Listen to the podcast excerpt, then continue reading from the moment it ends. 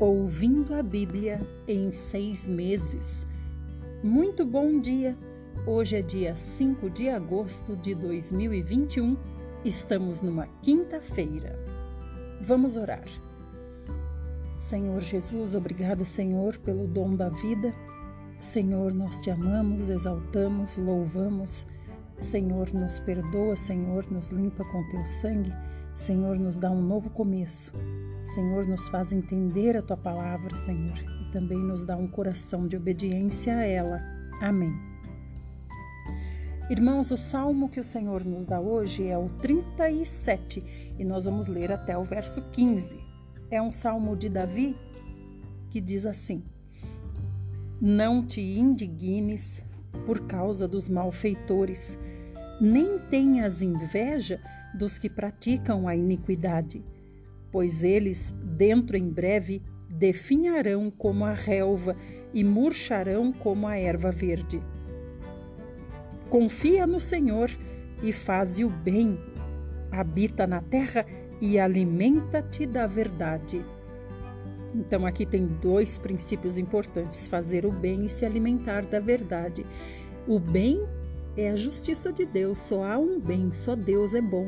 Então, para fazer o bem, nós precisamos nos alimentar da verdade que é a palavra de Deus. Fazer o bem é praticar a palavra de Deus. 4. Agrada-te do Senhor e ele satisfará os desejos do teu coração. Entrega o teu caminho ao Senhor, confia nele e o mais ele fará. Fará sobressair a tua justiça como a luz e o teu direito como o sol ao meio-dia. Aqui nos cinco irmãos, quando ele fala entrega o teu caminho ao Senhor, confia nele, ele quer dizer leia a Bíblia e pratique, pratique os mandamentos do Senhor, obedeça ao Senhor, confia, confia, obedece, confia, e o Senhor fará sobressair a tua justiça. Então, aqui, esse confiar no Senhor, entregar o caminho ao Senhor, não é dizer eu, eu confio no Senhor, eu já entreguei ao Senhor e pronto, se deitar e esperar. Não, esse confiar no Senhor quer dizer confia nesse Senhor, obedece a Ele. 7. Descansa no Senhor e espera nele. Não te irrites por causa do homem que prospera em seu caminho, por causa do que leva a cabo os teus maus desígnios.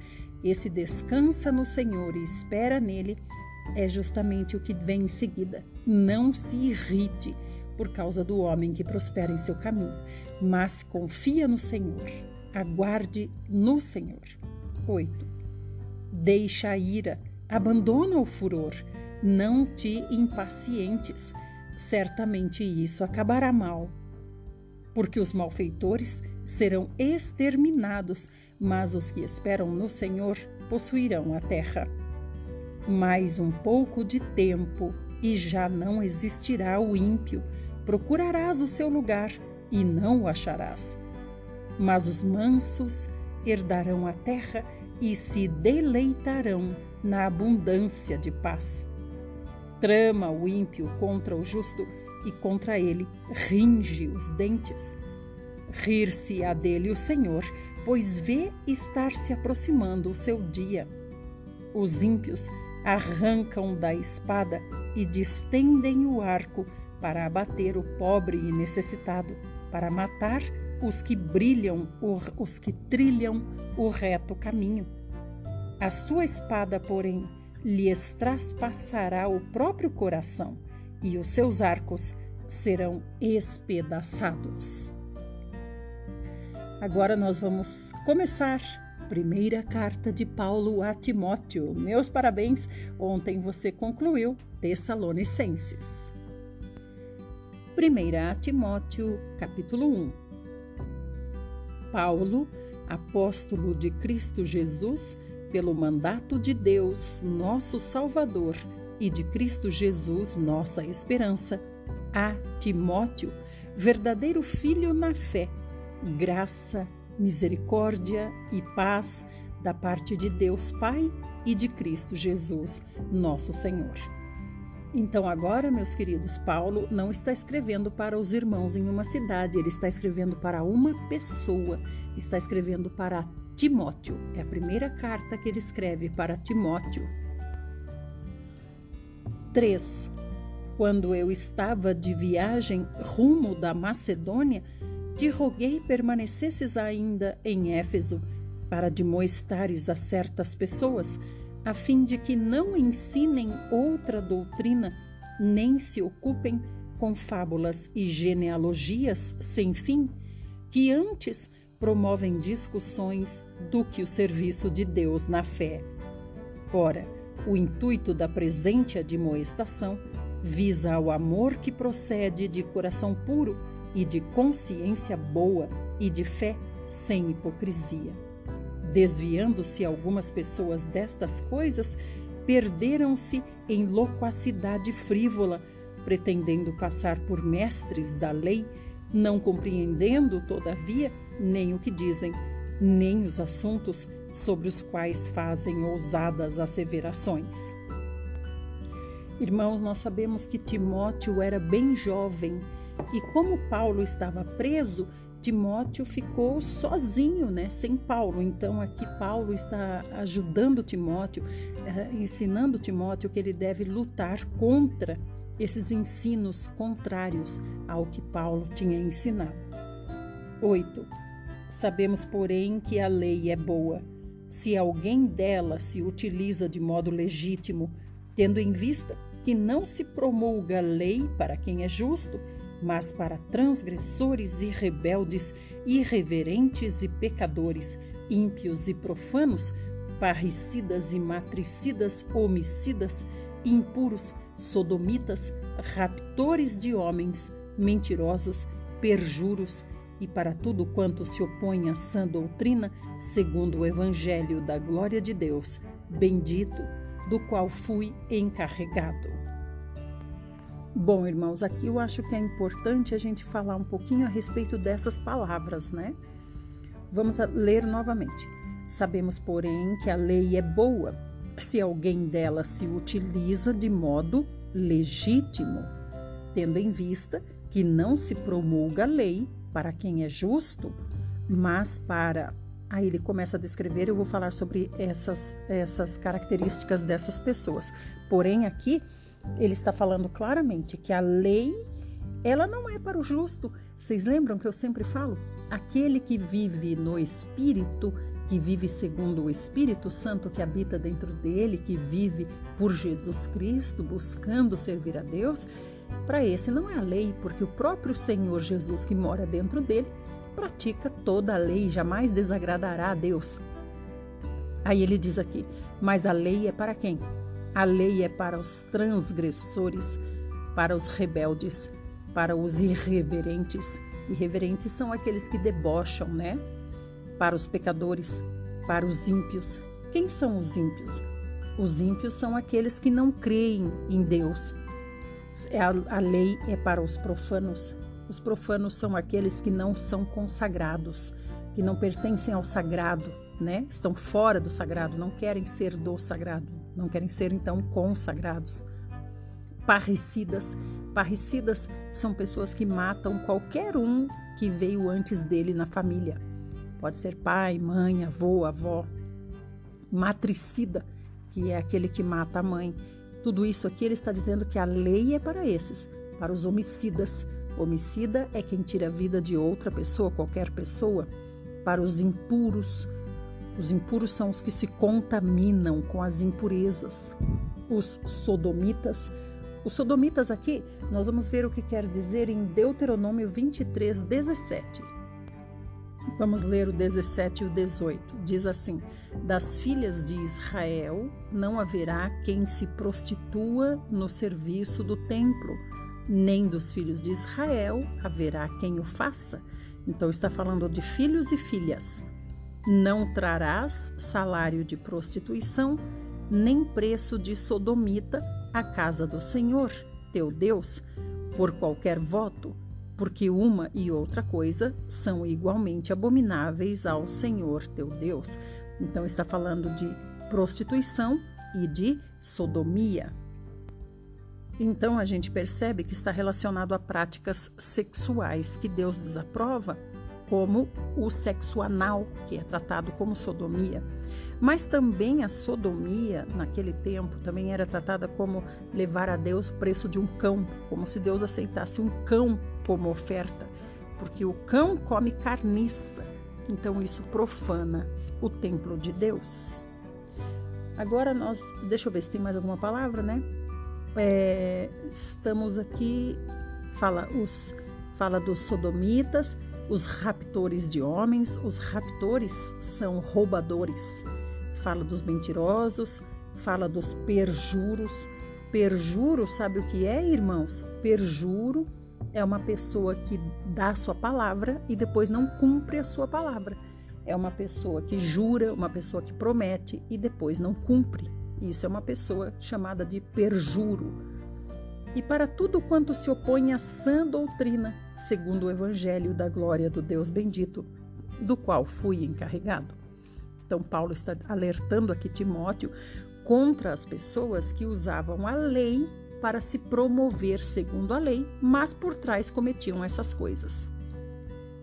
12. Sou grato para com aquele que me fortaleceu, Cristo Jesus, nosso Senhor, que me considerou fiel, designando-me para o ministério. A mim, que noutro tempo era blasfemo e perseguidor e insolente, mas obtive misericórdia, pois o fiz na ignorância, na incredulidade. Transbordou, porém, a graça de nosso Senhor com a fé e o amor que há em Cristo Jesus. Fiel é a palavra e digna de toda aceitação, que Cristo Jesus veio ao mundo para salvar os pecadores, dos quais eu sou o principal. Mas por esta mesma razão me foi concedida misericórdia, para que em mim, o principal, evidenciasse Jesus Cristo a sua completa longanimidade e servisse eu de modelo a quantos hão de crer nele para a vida eterna. Assim, ao Rei eterno, imortal, invisível, Deus único, honra e glória pelos séculos dos séculos. Amém. Este é o dever de que te encarrego, ó filho Timóteo, segundo as profecias de que antecipadamente foste objeto. Combate firmado nelas o bom combate, mantendo fé e boa consciência, porquanto alguns têm rejeitado a boa consciência, vieram naufragar na fé. E dentre esses se contam Himeneu e Alexandre, os quais entreguei a Satanás para serem castigados, a fim de não mais blasfemarem. Pelo que se entende, né, irmãos, esses dois foram reprovados. Eu não sei se dentro dessas coisas que Paulo acabou de citar, mas Paulo os entregou a Satanás para que eles se arrependessem.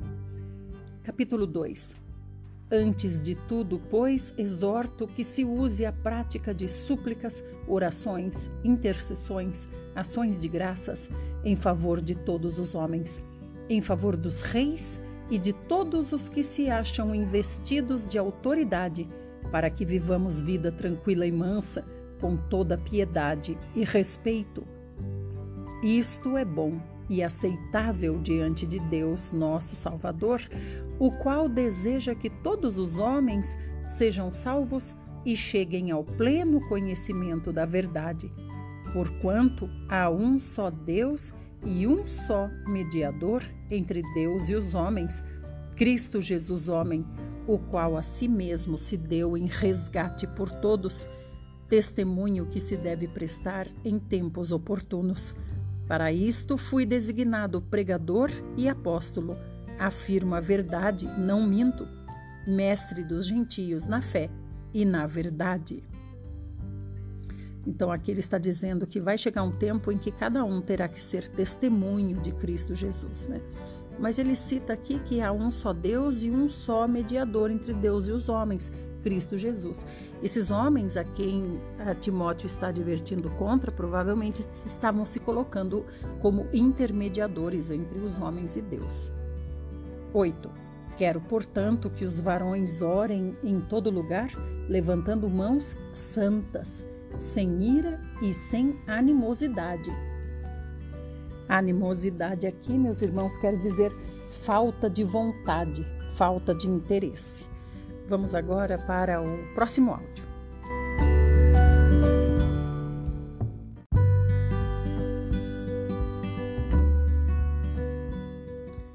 Parte 2, 2 Timóteo 2, 9.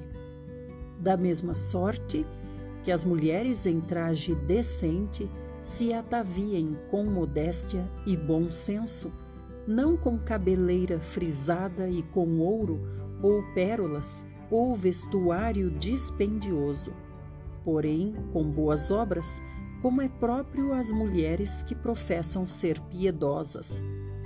A mulher aprenda em silêncio com toda a submissão, e não permito que a mulher ensine nem exerça autoridade de homem, esteja, porém, em silêncio.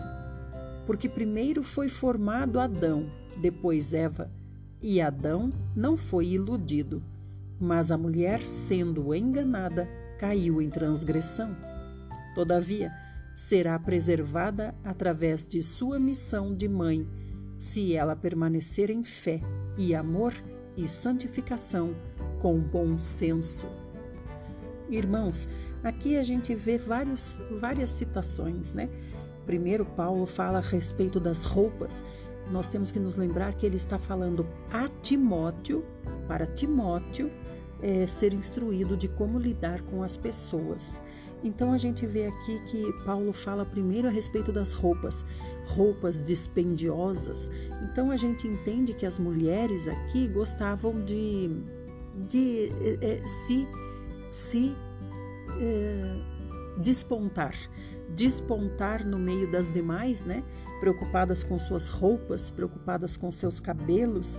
Aqui, por exemplo, quando ele fala o, o, o frisar dos cabelos, é porque naquele tempo estava na moda, olha aí a moda, estava na moda trançar os cabelos e depois soltar os cabelos para ficarem frisados, né?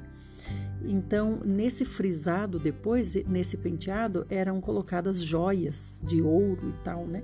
Então, Paulo fala aqui também, né? Você vê que são coisas dispendiosas. Quanto tempo fazendo aquelas trancinhas finas no cabelo inteiro, cabelo longo das mulheres daquele tempo, e depois soltar essas trancinhas e depois fazer o penteado com as joias, né?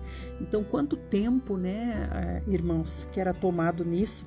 Depois vinham mais as roupas dispendiosas, tudo isso que, para mulheres que queriam se despontar no meio das demais, né?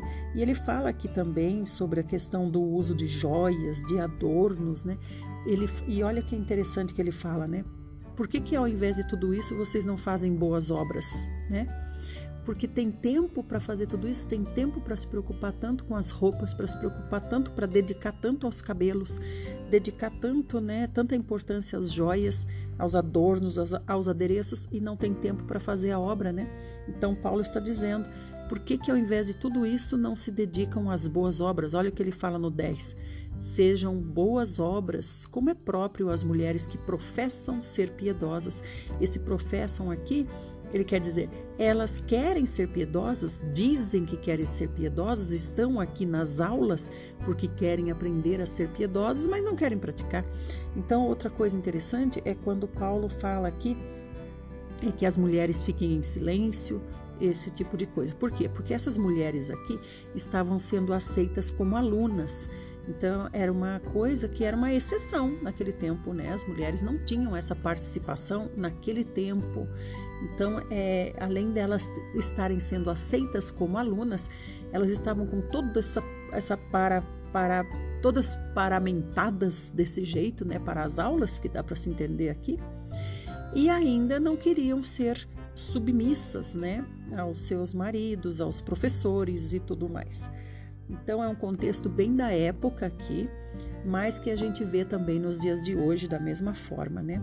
Não no caso das mulheres ficarem em silêncio no dia de hoje, porque nós não estamos vivendo uma cultura como a cultura daquela época, mas no fato das roupas, dos cabelos, das joias, né, em, em querer se des, despontar, não só na aparência como também no seu falar, a gente vê também isso no dia de hoje, realmente.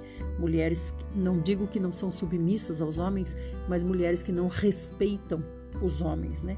Mulheres que querem ser respeitadas desrespeitando os homens.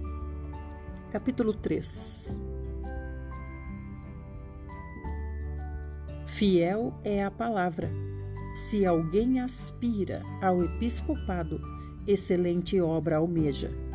É necessário, portanto, que o bispo seja irrepreensível, esposo de uma só mulher, temperante, sóbrio, modesto, hospitaleiro, apto para ensinar, não dado ao vinho, não violento, porém cordato, inimigo de contendas, não avarento, e que governe bem a própria casa, criando os filhos sob disciplina com todo respeito. Pois se alguém não sabe governar a própria casa, como cuidará da igreja de Deus? Não seja neófito, para não suceder que se ensoberbeça e incorra na condenação do diabo. Nós sabemos aqui que neófito quer dizer novato, né? Novato, inocente, né? É, podemos até dizer a palavra bobo no, no, sentido do lado bom da palavra, né? Na questão de inocência, né? Facilmente enganado pelo diabo, né? 8. Semelhantemente quanto a diáconos, é necessário que sejam respeitáveis de uma só palavra, não inclinados a muito vinho, não cobiçosos de sorte da ganância, conservando o mistério da fé com a consciência limpa. Também sejam estes primeiramente experimentados e, se se mostrarem irrepreensíveis, exerçam o diaconato. Da mesma sorte quanto a mulheres, é necessário que sejam elas respeitáveis, não maldizentes, temperantes e fiéis em tudo.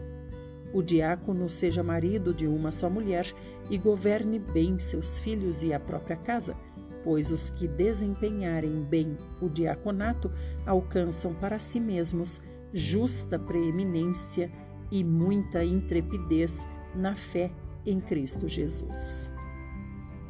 Então, queridos, quando Paulo diz aqui, esses alcançam justa preeminência, a gente vê que é o que eles queriam, né? Não só mulheres, olha só. Paulo está falando agora com todos, com os homens e com as mulheres. As mulheres diaconisas também, né? E os homens que almejam o episcopado. Olha o que ele fala aqui no final. Aí sim, agindo assim, vocês alcançarão justa preeminência. O que, que é preeminência? Preeminência é se sobressair aos, aos demais, é despontar, como eu estava falando. Então, aí aqui Paulo está dizendo: aí sim, Deus vai dar para vocês justa preeminência, ou seja, vocês vão se sobressair aos demais, mas por causa dessas qualidades aqui. Interessante que ele fala para os homens que eles devem governar bem a sua casa e devem ter uma só mulher. Então, isso, esse devia ser um, um problema naquele lugar os homens é, não cuidarem das suas casas, né? É fácil dizer para as mulheres serem boas mães, boas donas de casa, né? Fazer tudo isso, mas se esquece que o homem tem que trazer o sustento para que a mulher tenha uma casa do jeito que, que se espera, é preciso dinheiro, né? 14. Escrevo-te estas coisas, esperando ir ver-te em breve, para que, se eu tardar, fiques ciente de como se deve proceder na casa de Deus, que é a igreja do Deus vivo, coluna e baluarte da verdade. Evidentemente, grande é o mistério da piedade. Aquele que foi manifestado na carne foi justificado em espírito, contemplado por anjos, pregado entre os gentios, crido no mundo, recebido na glória. Então, quando Paulo fala grande é o mistério da piedade, o que ele quer dizer com piedade? Piedade é deixar Deus agir através de nós, deixar Deus nos usar como ferramenta dele, não só para pregar a palavra, mas também para ajudar as pessoas. Isso é ser piedoso, é ter ato de piedade, é deixar Deus se manifestar através de nós.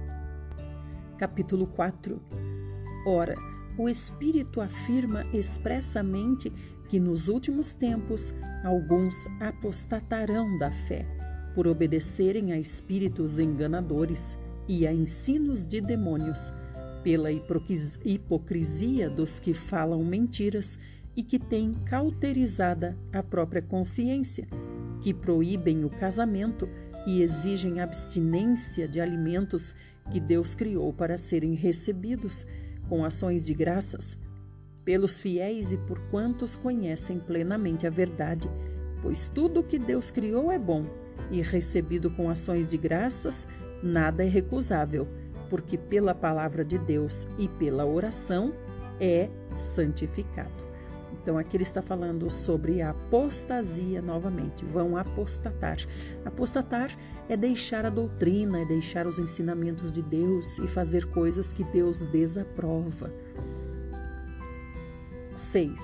Expondo estas coisas aos irmãos, serás bom ministro de Cristo Jesus, alimentado com as palavras da fé e da boa doutrina que tens seguido. Mas rejeita as fábulas profanas e de velhas caducas. Exercita-te pessoalmente na piedade, pois o exercício físico para pouco é proveitoso, porque tem a promessa da vida que agora é e da que há de ser. Fiel é esta palavra e digna de inteira aceitação. Ora, é para esse fim que labutamos e nos esforçamos sobremodo, porquanto temos posto a nossa esperança no Deus vivo, Salvador de todos os homens, especialmente dos fiéis. Ordena e ensina estas coisas. Ninguém despreze a tua mocidade. Quando ele fala aqui, irmãos, ninguém despreze a tua mocidade, é a mocidade de Timóteo. Timóteo era muito novinho então, quando fala ninguém despreze a tua mocidade, quer dizer assim, ninguém diga que você é novo demais para falar, para ensinar, né? Olha o que ele diz: pelo contrário, torna-te padrão dos fiéis, na palavra, no procedimento, no amor, na fé, na pureza. Até a minha chegada, aplica-te à leitura, à exortação, ao ensino. Não te faças negligente para com o dom que há em ti o qual te foi concedido mediante profecia, com a imposição das mãos do presbitério. Medita estas coisas e nelas sê diligente, para que o teu progresso a todos seja manifesto. Aqui, ó, mais uma vez, né, falando para que você se sobressaia, né? Tem cuidado de ti mesmo e da doutrina. Continua nestes deveres porque fazendo assim salvarás tanto a ti mesmo como aos seus ouvintes. Então, essa é palavra de Paulo para Timóteo, na primeira carta que Paulo mandou para Timóteo. Paulo tinha esperança de revê-lo, né, de sair da prisão e ir para lá, para junto de Timóteo. Agora nós vamos para Números, a partir do 22. Balaque envia mensageiros a Balaão. Tendo partido os filhos de Israel, acamparam-se nas campinas de Moabe, além do Jordão, na altura de Jericó. Viu, pois, Balaque, filho de Zippor, tudo o que Israel fizera aos amorreus. Moabe teve grande medo deste povo, porque era muito. E andava angustiado, por causa dos filhos de Israel, pelo que Moabe disse aos anciãos dos midianitas: Agora lamberá esta multidão tudo quanto houver ao redor de nós, como o boi lambe a erva do campo. Balaque, filho de Zippor, naquele tempo era rei dos Moabitas. Enviou ele mensageiros a Balaão, filho de Beor, a Petor, que está junto ao rio Eufrates, na terra dos filhos de seu povo, a chamá-lo, dizendo: Eis que um povo saiu do Egito, cobre a face da terra e está morando defronte de mim.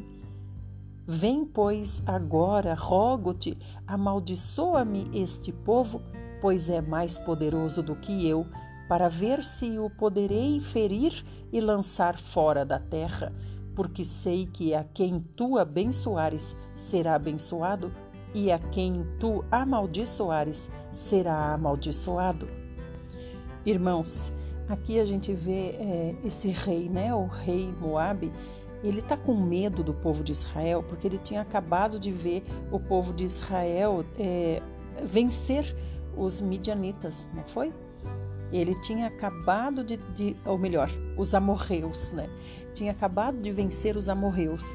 Por isso Moabe estava com medo e mandou chamar Balaque. Ah, Balaque, Balaão, né? Aqui eu tô falando de Balaque.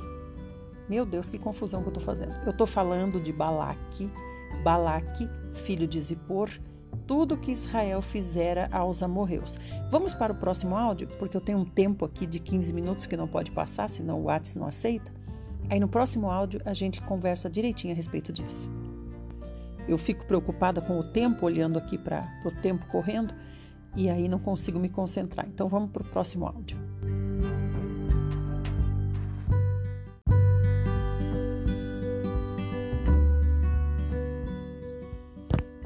Parte 3. Estamos em números 22 e vamos ler a partir do 7, mas antes vamos entender o contexto. Então, o povo, os israelitas, acabaram de derrotar os amorreus e tiveram Deus deu grande vitória, né, sobre os amorreus. Depois de derrotar os amorreus, eles foram e acamparam nas campinas de Moabe, ou seja, é outro povo, né, são os moabitas. E Balaque teve muito medo. Quem é Balaque? Balaque é o rei dos moabitas. Só que eles não sabiam que Deus tinha dado ordem para Israel não enfrentar nem os moabitas, nem os midianitas. Por quê? Os amonitas, porque esses eram da família de Ló. Então não era para enfrentar esses, né? Porque Deus prometeu segurança para Ló, lembra? É, até aquela vez que Abraão pediu ao Senhor, né, pela vida de Ló. E aí o que que esse rei fez? Esse rei foi e chamou Balaão. Balaque é o rei dos Moabitas que chamou Bala, Balaão. Agora, quem é Balaão? Balaão é do povo de Israel? Estava lá junto com Moisés no meio do povo? Não! Balaão era um profeta, gente. Balaão era um adivinho que era muito conhecido nesse tempo, né? Lá na Mesopotâmia, Mesopotâmia, para aqueles lados lá. E aonde que vivia Balaão? Balaão vivia em Arã. Arã é aquela terra onde Abraão e os parentes dele tinham morado muito mais na antiguidade. Então, Balaão é desse povo. Ele é um adivinho, ele é um profeta, mas ele também é adivinho desse povo, desse tempo, né? Então, Balaão tinha grande conhecimento da história de Israel e sabia tudo que Deus vinha fazendo né, na história de Israel. Então, realmente, Deus falava através de Balaão, mas é outro povo. É lá o primeiro povo lá onde vivia Abraão. Balaão não veio do meio dos israelitas. Isso que é importante a gente entender. Então vamos lá. Balaque, que é o rei, mandou chamar Balaão, certo? Não tinha como ele chamar alguém do meio dos israelitas, né? Até porque tinha os, os príncipes e tinha os que foram separados para servir ao Senhor. Mas como é que Balaque ia chamar do meio dos israelitas? Ele estava temendo os israelitas, como é que ele ia chamar alguém lá do meio? Não conhecia ninguém também lá do meio.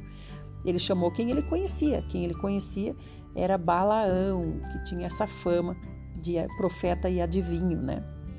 7.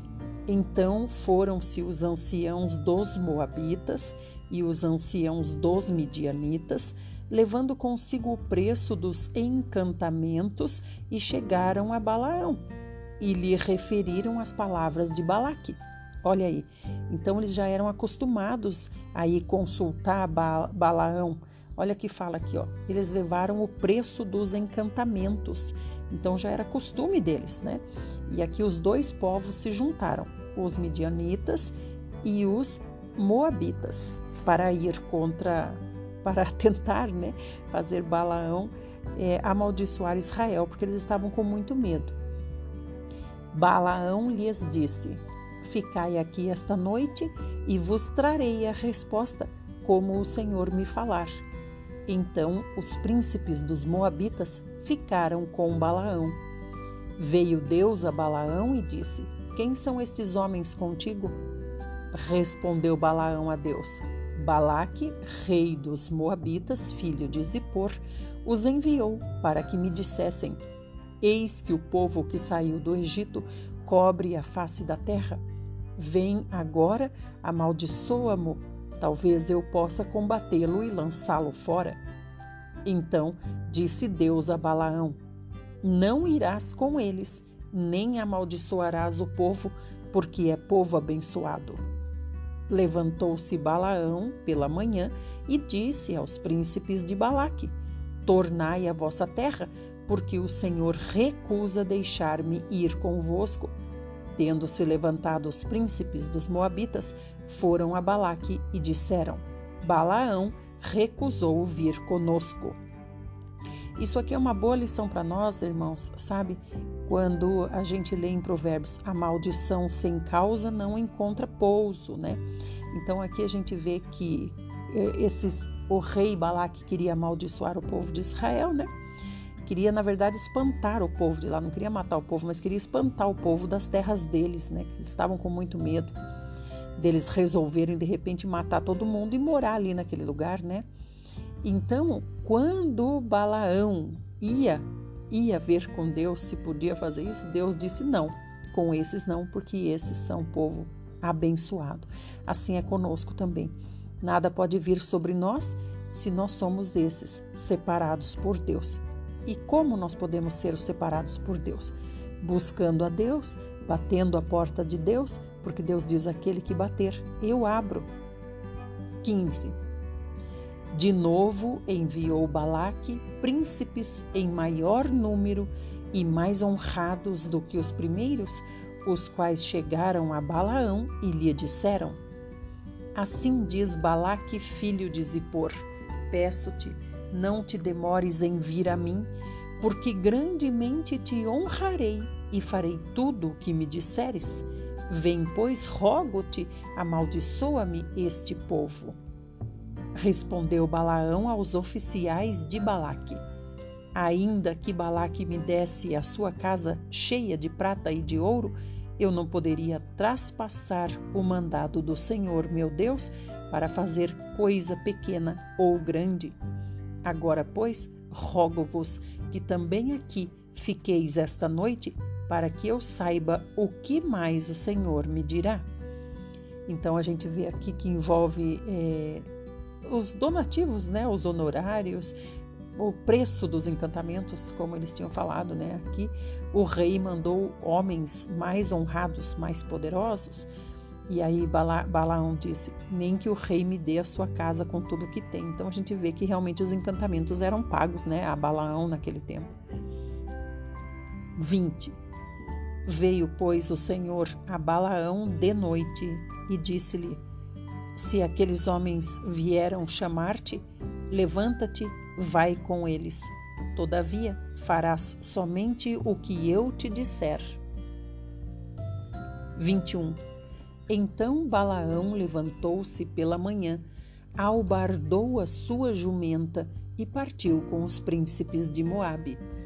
Acendeu-se a ira de Deus, porque ele se foi, e o anjo do Senhor pôs-se-lhe no caminho por adversário. Irmãos, vamos parar aqui um pouquinho para entender por que, que Deus ficou bravo com Balaão e pôs o anjo do Senhor no caminho como adversário de Balaão. Por quê? A gente tem que entender o que está falando aqui no 20. Ó. Veio, pois, o Senhor a Balaão de noite e disse para Balaão, né? Se aqueles homens vieram chamar-te, levanta-te, vai com eles. Todavia farás somente o que eu te disser. Então aqui o Senhor está dizendo: se, tá vendo? Tem um se. Se aqueles homens vieram chamar-te. Se aqueles homens vieram chamar-te. E os homens não vieram chamar Balaão. Eles não vieram. Então ele está dizendo: se aqueles homens vieram chamar-te, você vai. Então é como se fosse um código, né? Como se fosse a resposta do Senhor. Como se o Senhor dissesse: se eles vieram chamar você, você pode ir, estou mandando você ir. Agora, se eles não vieram chamar você, então não vá, eu não estou mandando você ir. E os homens não vieram chamar ele. Então o Senhor está falando com, com Bala, Balaão aqui, que hora? De madrugada, né? Então, quando fala levantar cedo aqui, os servos do Senhor todos levantavam cedo, é de madrugadinha mesmo. É quatro horas da manhã, três horas da manhã. É não levantar para voltar a dormir depois, é levantar e seguir o dia, né? Então aqui o Senhor diz: se eles vieram chamar você, então vá. Agora, se não vieram chamar você, não vá. E aí o que, que aconteceu? O que, que fala no 21? Balaão levantou-se pela manhã, albardou sua jumenta e partiu com os príncipes de Moabe. Então os príncipes não vieram chamar ele. Essa era a resposta do Senhor. Aí vem no 22. Então acendeu-se a ira de Deus, porque ele se foi. Por isso que o Senhor ficou bravo. O Senhor tinha falado: se eles chamarem, chamaram, você vai. Se eles não chamaram, você não vai. Eles não chamaram. E Balaão, não se sabe, não diz aqui, não se sabe se interessado por tudo que ele podia ganhar, né, uh, o preço por esses encantamentos, simplesmente arrumou sua jumenta e foi, né? E o Senhor ficou muito bravo. O Senhor pôs o anjo dele no caminho, por adversário de Balaão. Agora nós vamos no, continuar a partir do 22. Acendeu-se a ira de Deus porque ele se foi e o anjo do Senhor pôs-se-lhe no caminho por adversário. Ora, Balaão ia caminhando, montado na sua jumenta, e dois de seus servos com ele. Viu, pois, a jumenta, o anjo do Senhor parado no caminho, com a sua espada desembainhada na mão, pelo que se desviou a jumenta do caminho, indo pelo campo. Então Balaão espancou a jumenta para fazê-la tornar ao caminho. Mas o anjo do Senhor pôs-se numa vereda entre as vinhas, havendo muro de um e outro lado. Vendo, pois, a jumenta, o anjo do Senhor, coseu-se contra o muro e comprimiu contra este o pé de Balaão. Por isso, tornou a espancá-la. Então o anjo do Senhor passou mais adiante e pôs-se num lugar estreito, onde não havia caminho para se desviar, nem para a direita, nem para a esquerda. Irmãos, daí nós podemos pensar assim, né? Mas por que que Deus é, ficava fazendo isso, trancando a jumenta para lá, impedindo a jumenta para cá, né? Por que, que não falou direto com Balaão? Porque Deus queria fazer Balaão pensar. Ele queria que Deus pensasse: ué, o que está acontecendo? Tem alguma coisa me impedindo de ir. Ah, eu já sei o que, que é. É que Deus me disse para ir somente se ele, se ele tivesse autorizado e ele não autorizou. E como eu saberia se essa autorização veio ou não? Se os príncipes viessem me chamar, os príncipes não vieram me chamar. O que, que eu estou fazendo aqui? Mas não, eu acho que acho, né, irmãos, porque aqui não diz. Mas ao que parece, Balaão estava obcecado por ir né? Ele queria ir, ele, porque eram homens importantes e a gente não deve julgar Balaão, porque imagina chegar na sua casa pessoas importantes, o prefeito, o governador, né? Ou até mesmo o presidente da república, chegar na sua casa e dizer para você: venha comigo para você orar é, a respeito de determinada coisa, né? Eu vou levar você lá para o Palácio do Planalto, quero que você venha e você fale alguma coisa para mim da parte de Deus porque eu sei que Deus vai falar através de você, digamos, né? E aí vem aquela comitiva toda chique, toda paramentada, e aí você diz assim: Ah, eu vou perguntar para o Senhor aqui, fique aqui, fiquem aguardando aí até amanhã cedo. Eu vou perguntar para o Senhor se eu devo ir ou não. Eu acredito, irmãos, que primeiro a gente não ia nem perguntar ao Senhor. A gente ia achar a ocasião tão importante, a gente ia achar, olha que porta que Deus abriu para mim, a gente não ia nem consultar o Senhor, é ou não é verdade? A gente já ia se arrumar rapidinho e ainda pedindo desculpa ainda por estar tá demorando, né? E aí, se a gente orasse, digamos que que nós fôssemos fiéis a esse ponto e orássemos e o Senhor dissesse: "Vamos fazer o seguinte, eu vou combinar um código com vocês. Se amanhã de manhã eles falarem para você: é, vamos, deu certo, vamos, nós estamos esperando, aí você vai. Agora, se eles não falarem nada, se eles ficarem quietos lá fora, você sabe que é para você não ir. Você está vendo que está dando 8 da manhã, 9 da manhã, 10 da manhã, não vieram chamar, é porque não é para você ir. E aí, o que, que você faria? Você iria lá e, dizia, e diria: Olha, gente, Deus falou para eu não ir. Hein? Para pessoas importantes, como o prefeito, o governador ou até mesmo o presidente esperando você, você diria: Não vou? E isso que eu estou falando sem nem pensar no, nos benefícios, né? No, sei lá, na honra, nos presentes, não sei.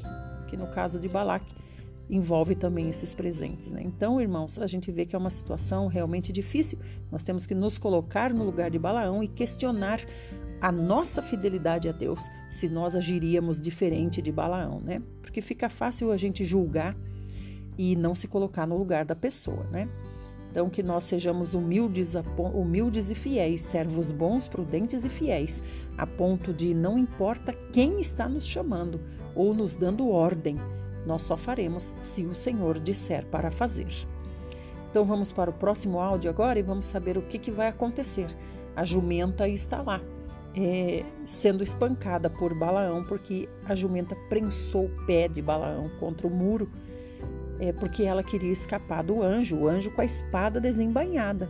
Então a jumenta é, preservando a sua vida, né? Ó oh, Senhor Jesus. Vamos para o próximo áudio.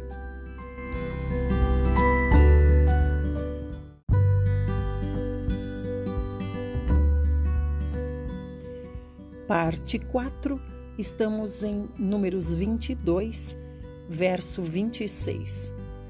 Então o anjo do Senhor passou mais adiante e pôs-se num lugar estreito, onde não havia caminho para se desviar, nem para a direita, nem para a esquerda. Vendo a jumenta, o anjo do Senhor deixou-se cair debaixo de Balaão. Acendeu-se a ira de Balaão e espancou a jumenta com a vara. Então a jumenta se deitou, né, irmãos? 28. Então o Senhor fez falar a jumenta a qual disse a Balaão: Que te fiz eu, que me espancaste já três vezes? Respondeu Balaão a jumenta: Porque zombaste de mim. Tivera eu uma espada na mão e agora te mataria.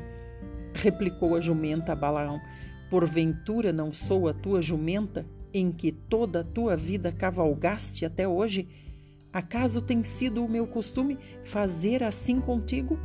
Ele respondeu: Não. Irmãos, vamos parar mais um pouquinho aqui, que esse episódio é muito interessante, né? Então agora a gente vê que a jumenta falou. A jumenta falou com Balaão e Balaão não achou estranho. Você viu que Balaão não achou estranho? A jumenta falou: Por que, que você está batendo em mim? E Balaão disse para ela: Porque você me fez parar. Então, olha aqui, porque você zombou de mim e você é, se eu tivesse uma espada, eu matava você. Então você vê, Balaão não achou nada esquisito a jumenta falar com ele. Por que, que ele não achou isso estranho? Aí a gente volta lá para o começo da história, onde diz que ele era adivinho, profeta e adivinho, e era pago por seus encantamentos. Então, Balaão é uma pessoa bem mística, né? Uma pessoa bem mística, envolvida com encantamentos. 31. Então o Senhor abriu os olhos a Balaão. Ele viu o anjo do Senhor que estava no caminho com a sua espada desembainhada na mão, pelo que inclinou a cabeça e prostrou-se com o rosto em terra. Então o anjo do Senhor lhe disse: Por que já três vezes espancaste a jumenta? Eis que eu saí como teu adversário, porque o teu caminho é perverso diante de mim. A jumenta me viu e já três vezes se desviou de diante de mim. Na verdade, eu agora te haveria matado e a ela deixaria com vida. Então Balaão disse ao anjo do Senhor: Pequei, porque não soube que estavas neste caminho para te opores a mim. Agora, se parece mal aos teus olhos, voltarei. Tornou o anjo do Senhor a Balaão: Vai-te com estes homens, mas somente aquilo que eu te disser, isso falarás. Assim, Balaão se foi com os príncipes de Balaque. Vê como o Senhor aqui foi bem incisivo, né? Através do anjo uh, falando através do anjo, foi bem incisivo, né? Tornou o anjo do Senhor a Balaão e disse: Mas somente aquilo que eu te disser, isso você vai falar. 36. Tendo Balaque ouvido que Balaão havia chegado, saiu-lhe ao encontro até a cidade de Moabe, que está nos confins do Arnon e na fronteira extrema Então Balaque é o rei, irmãos, de toda essa região, desse reino, né? Ele é o rei de toda essa região. E aí ele foi até a cidade de Moabe. Na cidade de Moabe é que o povo está acampado, o povo de Deus. 37. Perguntou Balaque a Balaão: Porventura não enviei mensageiros a chamar-te? Por que não vieste a mim? Não posso eu, na verdade, honrar-te? Olha só o que, que o rei está dizendo. O rei está dizendo: por que, que você não foi lá no meu palácio? Eu não falei para você para você vir até mim? Então o rei teve que se deslocar até a cidade lá de Moabe, porque Balaão, ba, Balaão foi para a cidade de, de Moabe, né? E não foi lá onde estava o rei. Por isso que o rei está falando aqui com ele com uma certa aspereza. 38. Respondeu Balaão a Balaque: Eis-me perante ti. Acaso poderei eu agora falar alguma coisa? A palavra de que Deus puser na minha boca, essa falarei. Balaão foi com Balaque e chegaram a Kiriate Uzote. Aí você vê o jeito que Balaão respondeu ao rei aqui, né?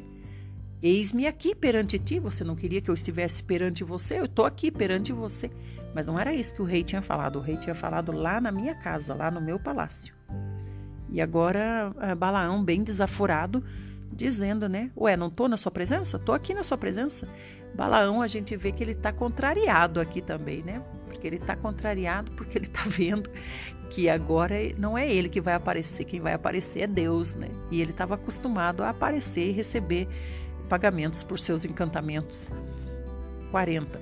Então Balaque sacrificou bois e ovelhas, e deles enviou a Balaão e aos príncipes que estavam com ele. Sucedeu que pela manhã Balaque tomou a Balaão e o fez subir a Bamote Baal, e Balaão viu dali a parte mais próxima do povo. Olha como é uma bagunça mística, né? Como eu estava dizendo.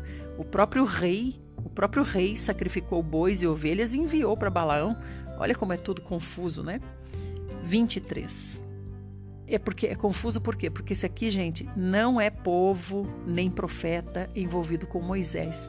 Então a gente vê que onde há o Senhor, lá com Moisés, a ordem e decência, né? Aqui você vê que é tudo tumultuada a coisa capítulo 23. Então Balaão disse a Balaque: Edifica-me aqui sete altares e prepara-me sete novilhos e sete carneiros.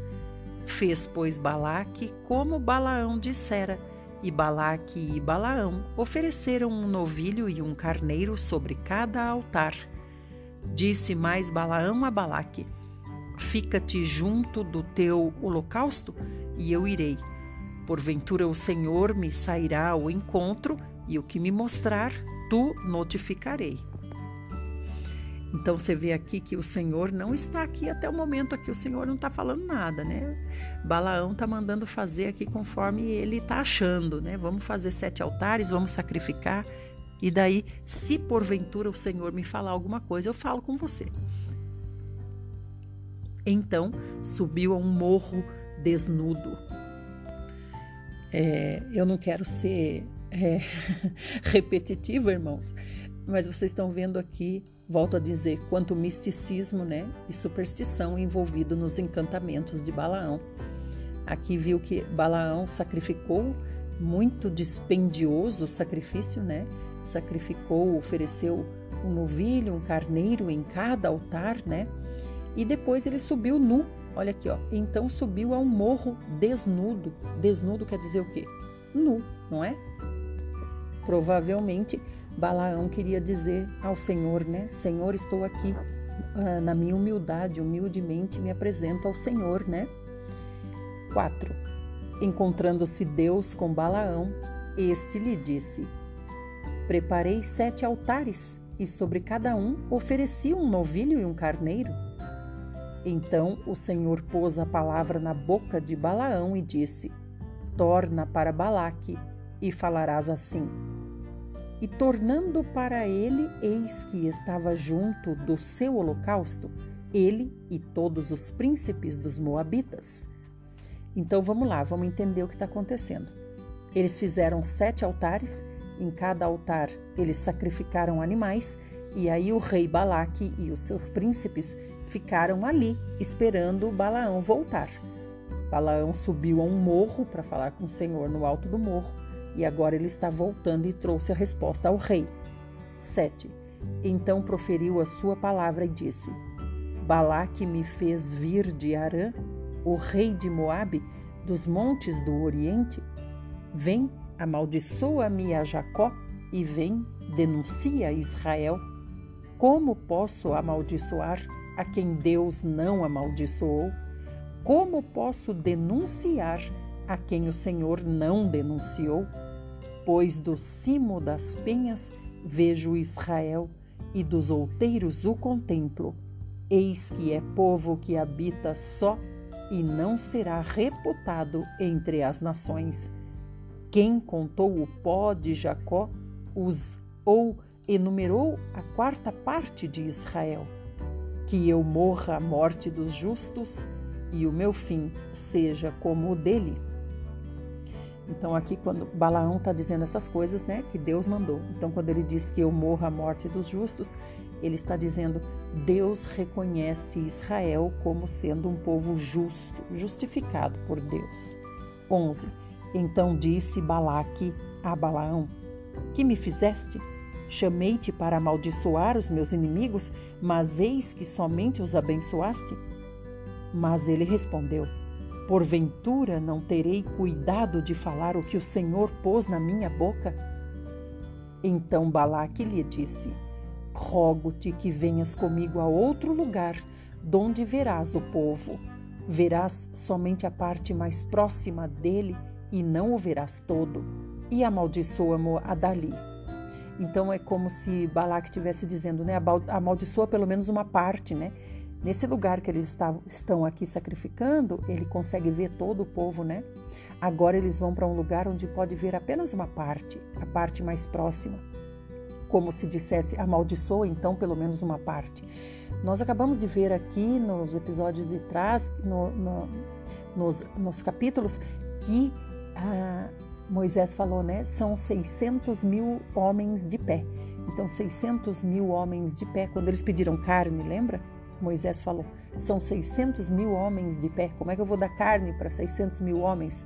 Então, esses homens de pé, é, eu entendo que são homens de guerra, né? São homens aptos para a guerra. Aqueles que o Senhor tinha dito acima dos 20, esses são aptos para a guerra, são soldados de pé, assim eu entendo, né? Então, 600 mil homens de pé, fora os homens que estão fora dessa idade, fora as mulheres, fora as crianças, fora todos os animais. Então imagina só o tamanho disso, né? Imagina uma cidade de um milhão de habitantes. É mais ou menos essa cidade toda que está ali ocupando a região, né? Então vamos lá. 14. Levou-o consigo ao campo de Zofim, ao cimo de Pisga, e edificou sete altares, e sobre cada um ofereceu um novilho e um carneiro. Então disse Balaão a Balaque: Fica aqui junto do teu holocausto, e eu irei ali ao encontro do Senhor.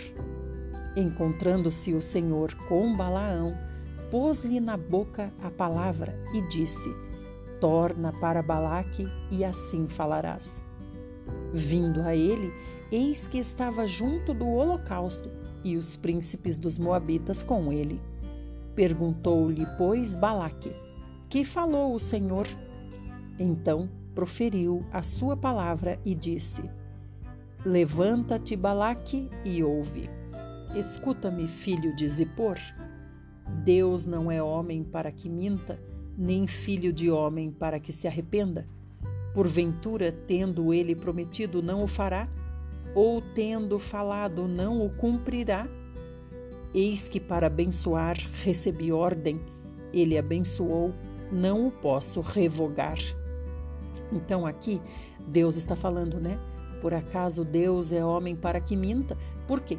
Porque o rei Balaque falou: vamos mudar de, de lugar, vamos para outro lugar, para ver se Deus fala diferente em outro lugar, né? Parece uh, as pessoas, uh, nós, quando queremos uma palavra diferente, uma palavra favorável a nós, Como é que a gente faz, hein? Eu estou dizendo nós, gente, é, para que todos se sintam incluídos, né? É, vai de uma igreja, vai para outra, vai para outra, vai para outra. E quando eu falo igreja, entenda, eu estou falando segundo o dicionário de português que diz que igreja também é um prédio onde se reúnem os religiosos. Então vai de uma igreja para outra, de uma igreja para outra para ver se vem uma palavra favorável, né? Ah, nessa aqui não foi boa a palavra não, vamos em outra.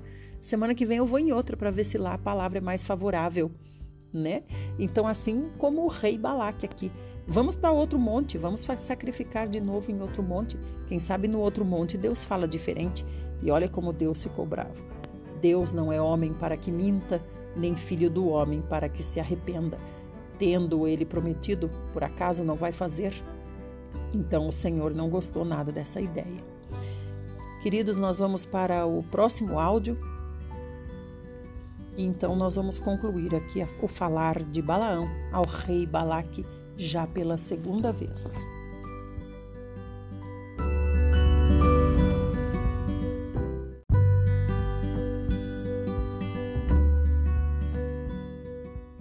Parte 5, estamos em números 23, 20. É a resposta do Senhor através de Balaão para o rei Balaque. Eis que para abençoar recebi ordem ele abençoou, não o posso revogar. Não viu iniquidade em Jacó, nem contemplou desventura em Israel. O Senhor seu Deus está com ele, no meio dele se ouvem aclamações ao seu rei. Então, aqui está a explicação. Por que, que o Senhor não deixou Balaão amaldiçoar Israel?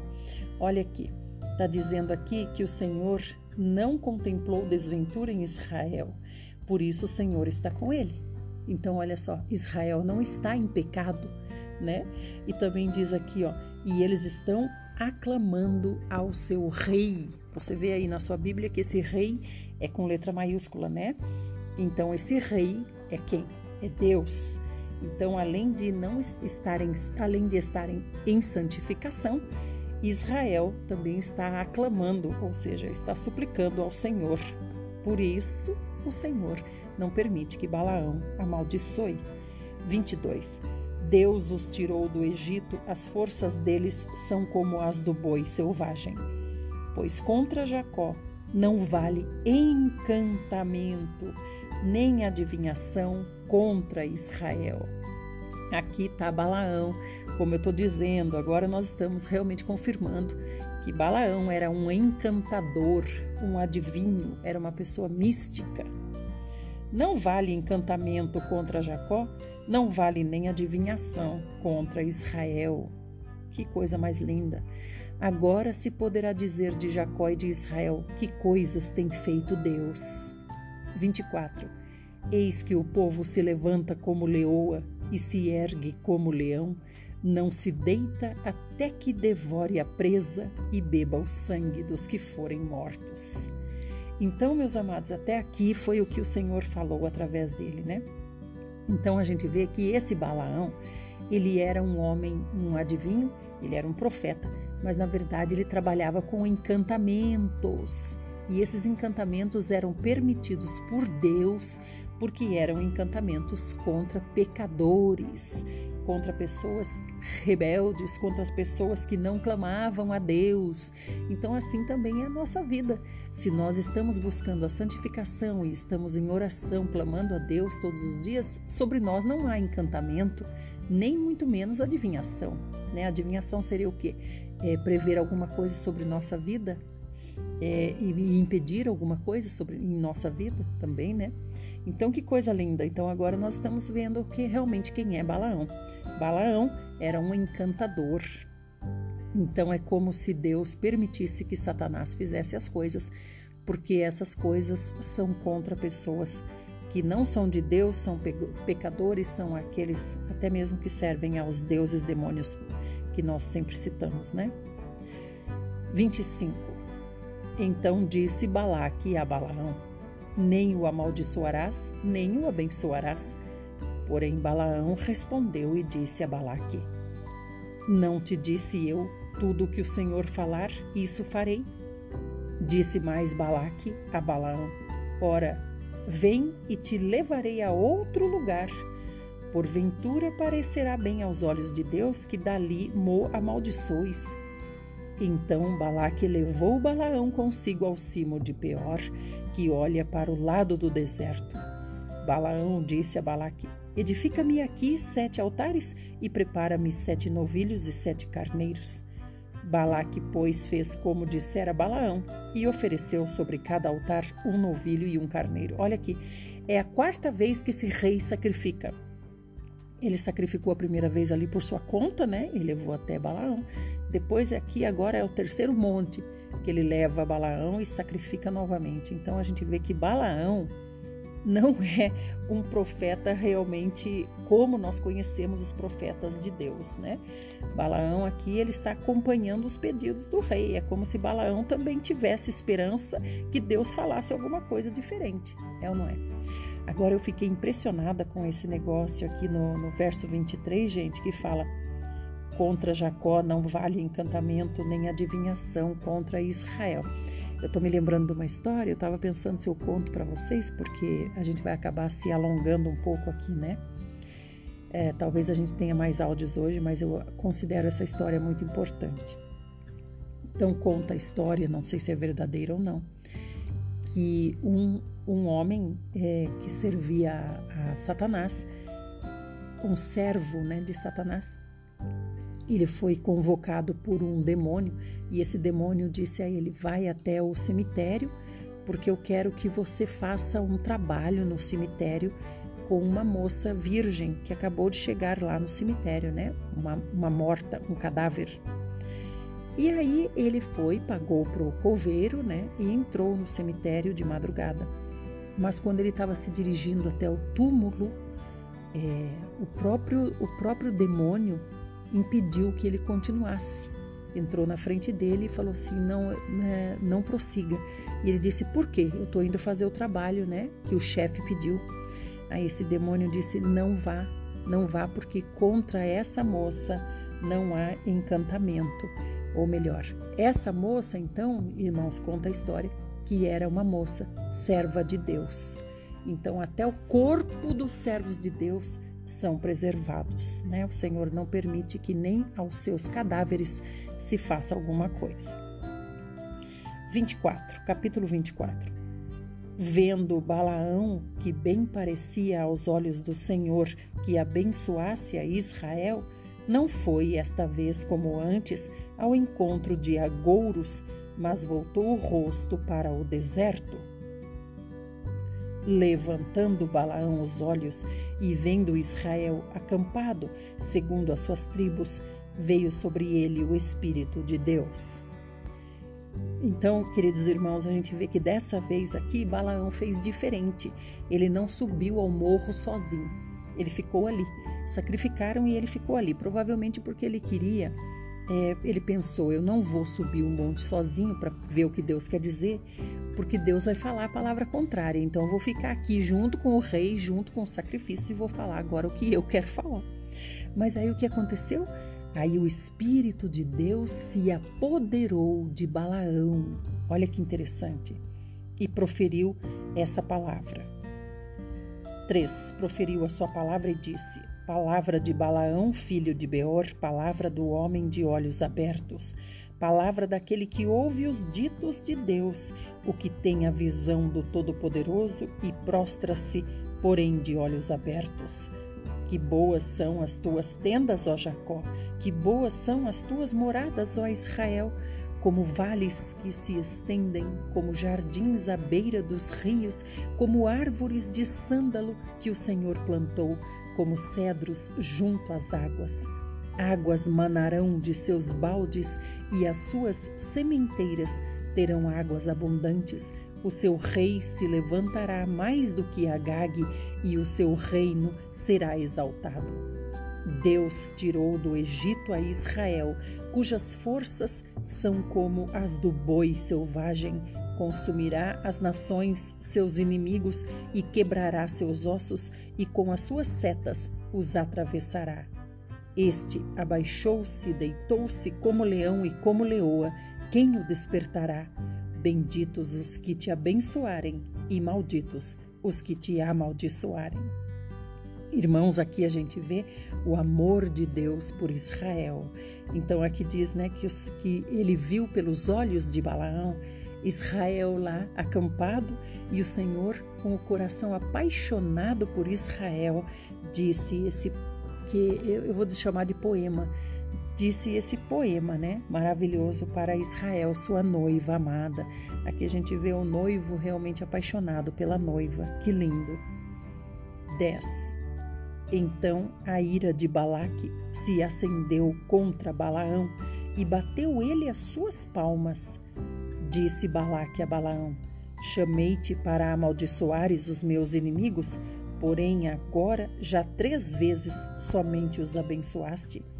Agora, pois, vai-te embora para tua casa. Eu dissera que te cumularia de honras, mas eis que o Senhor te privou delas.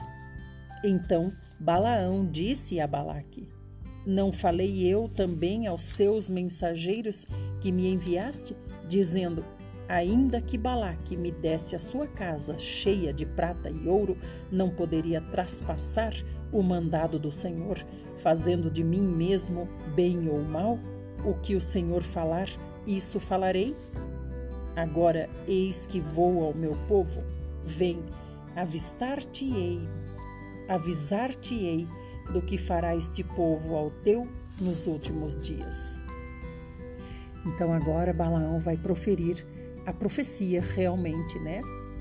15. Então proferiu a sua palavra e disse: Palavra de Balaão, filho de Beor, palavra do homem de olhos abertos, palavra daquele que ouve os ditos de Deus e sabe a ciência do Altíssimo, daquele que tem a visão do Todo-Poderoso e prostra-se, prostra-se, porém de olhos abertos.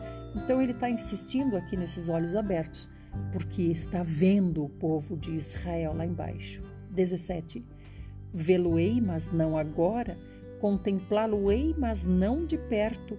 Uma estrela procederá de Jacó, de Israel subirá um cetro que ferirá as têmporas de Moabe e destruirá todos os filhos de Sete.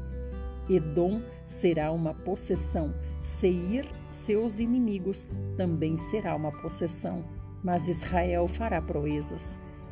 De Jacó sairá o dominador e exterminará os que restam das cidades. Viu Balaão a Amaleque, proferiu a sua palavra e disse: Amaleque é o primeiro das nações, porém o seu fim será a destruição. Viu os queneus, proferiu a sua palavra e disse: Segura está a tua habitação e puseste o teu ninho na penha Todavia, o queneu será consumido. Até quando? Assur te levará cativo. Proferiu ainda a sua palavra e disse: Ai, quem viverá quando Deus fizer isto? Homens virão das costas de Quitim em suas naus, afligirão a Assur e a Eber, e também eles mesmos perecerão. Então Balaão se levantou e se foi e voltou para sua terra, e também Balaque se foi pelo seu caminho. Então a gente vê que o rei Balaque deve ter saído é, bem desorientado, porque já sabia o que estava para acontecer, né? E Balaão se levantou e foi embora para sua casa. Para Balaão, foi uma grande experiência com o Senhor, né? Porque Balaão estava acostumado a fazer encantamentos e receber paga por seus encantamentos. Então ele foi aqui pensando nisso puxa, eu vou receber uma boa paga, porque são reis que estão me chamando, né? Agora, amados, o que a gente também é, fica no nosso coração, né?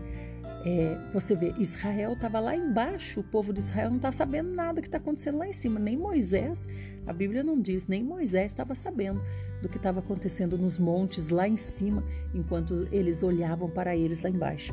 Então, isso também serve para a nossa vida hoje. É, nós somos observados, nós somos observados por Satanás e somos observados também pelas pessoas que se deixam ser usadas por Satanás. Nós nem sabemos o que estão tramando contra nós, mas o Senhor, o Todo-Poderoso, o nosso noivo, o Senhor Jesus, é que nos sustenta e nos guarda. Por isso que os irmãos dizem, e é verdade, né? O Senhor nos livra de tantas coisas que nós nem ficamos sabendo. Nós ficaremos sabendo apenas quando estivermos lá, assentados à mesa do Rei. Agora nós vamos para o capítulo 25, é o último de hoje, mas nós teremos que abrir mais um áudio, porque realmente essa palavra foi muito poderosa, muitíssimo poderosa. Então hoje nós teremos um áudio a mais, espero que você não se importe com isso.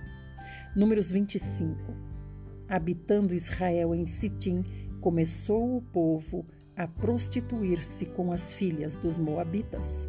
Estas convidaram o povo aos sacrifícios dos seus deuses, e o povo comeu e inclinou-se aos deuses delas. Então a gente vê agora o povo fazendo o quê? Se corrompendo.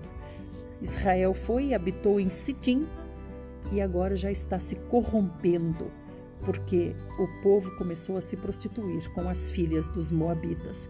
E as filhas dos Moabitas o que, que fizeram? Levaram eles a sacrificar aos seus falsos deuses demônios.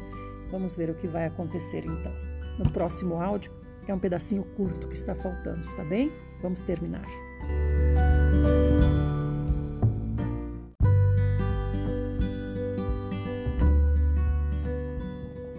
Parte 6 Estamos em Números 25, a partir do verso 3.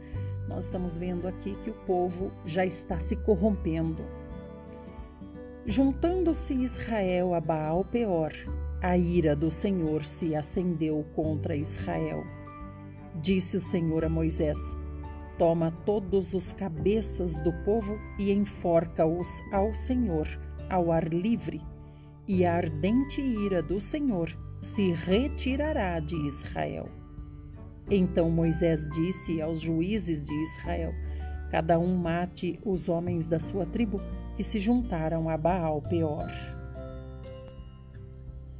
Irmãos, então a gente vê aqui que o problema da, de se unir sexualmente com essas mulheres né, de, que servem a outros deuses é justamente essa, esse relacionamento espiritual que traz espiritual também que traz uma interação, interação entre essas divindades, digamos, né, essas entidades pagãs, né, que, que eu já falei uma vez que passam a ter livre acesso à vida da pessoa. 6. Eis que um homem dos filhos de Israel veio e trouxe a seus irmãos uma midianita perante os olhos de Moisés e de toda a congregação dos filhos de Israel, enquanto eles choravam diante da tenda da congregação. Por que, que eles estavam chorando? Estavam chorando porque Deus mandou matar os líderes né, e todos os que estavam praticando esse tipo de prostituição. Aqui o Senhor chama de prostituição, mas prostituição não quer dizer eh, somente relação sexual paga, mas prostituir-se com, ou seja, adulterar, trair a Deus, né? Por isso eles estavam chorando por causa dessas pessoas que foram mortas. 7. Vendo isso, Finéias, filho de Eleazar, o filho de Arão, o sacerdote, levantou-se do meio da congregação e, pegando uma lança, foi após o homem israelita até o interior da tenda e os atravessou ao homem israelita e à mulher, a ambos pelo ventre. Então a praga cessou de sobre os filhos de Israel. Esse casal que ele matou é um israelita com uma mulher midianita. Midianita, inclusive, é da família lá do, do sogro de Moisés, né? 9. Os que morreram da praga foram 24 mil. Então disse o Senhor a Moisés: Finéias, filho de Eleazar, filho de Arão, o sacerdote, desviou a minha ira de sobre os filhos de Israel, pois estava animado com o meu zelo entre eles, de sorte que no meu zelo não consumi os filhos de Israel. Zelo, a gente já viu também é, a explicação na Bíblia que zelo de Deus é pode se entender como ciúme de Deus. 12. Portanto, dize: Eis que lhe dou a minha aliança de paz, e ele e a sua descendência depois dele terão a aliança do sacerdócio perpétuo, porquanto teve zelo pelo seu Deus e fez expiação pelos filhos de Israel. O nome do israelita que foi morto, morto com a mulher midianita, era Zinri, filho de Salu. príncipe da casa paterna dos Simeonitas. O nome da mulher midianita que foi morta era Cosbe, filha de Zur, cabeça do povo da casa paterna entre os midianitas. Disse mais o Senhor a Moisés: Afligireis os midianitas e os ferireis, porque eles vos afligiram a vós outros quando vos enganaram, no caso de Peor e no caso de Cosbe, filha do príncipe dos midianitas, irmã deles que foi morta no dia da praga, no caso de Peor. Irmãos, quando a gente pensa por que, que foi tão importante o que Finéias fez, foi importante porque Arão já tinha morrido, lembra? Então é como se o sacerdócio estivesse sem uma liderança. E Finéias tomou essa posição. Por isso o Senhor disse aqui, ó, Finéias vai ser honrado, filho de Eleazar, é, filho de Arão. Ele vai, ele desviou a minha ira. Por quê? Porque ele tomou a dianteira, ele tomou a frente, como se diz nos dias de hoje, nos dias de hoje, ele chamou a responsabilidade para si. Ele era sacerdote, né? Então ele foi, pegou uma arma e matou aqueles que representavam esse pecado, né, que estava acontecendo. Até aqui, meus queridos. É, espero que vocês tenham gostado da leitura de hoje. Eu gostei demais. Foi maravilhosa a leitura, a história de Balaão, principalmente. E que o Senhor fique conosco durante todo esse dia nos guarde, nos abençoe e nos traga entendimento da Sua palavra. Amanhã nós continuaremos. Fiquem com Deus.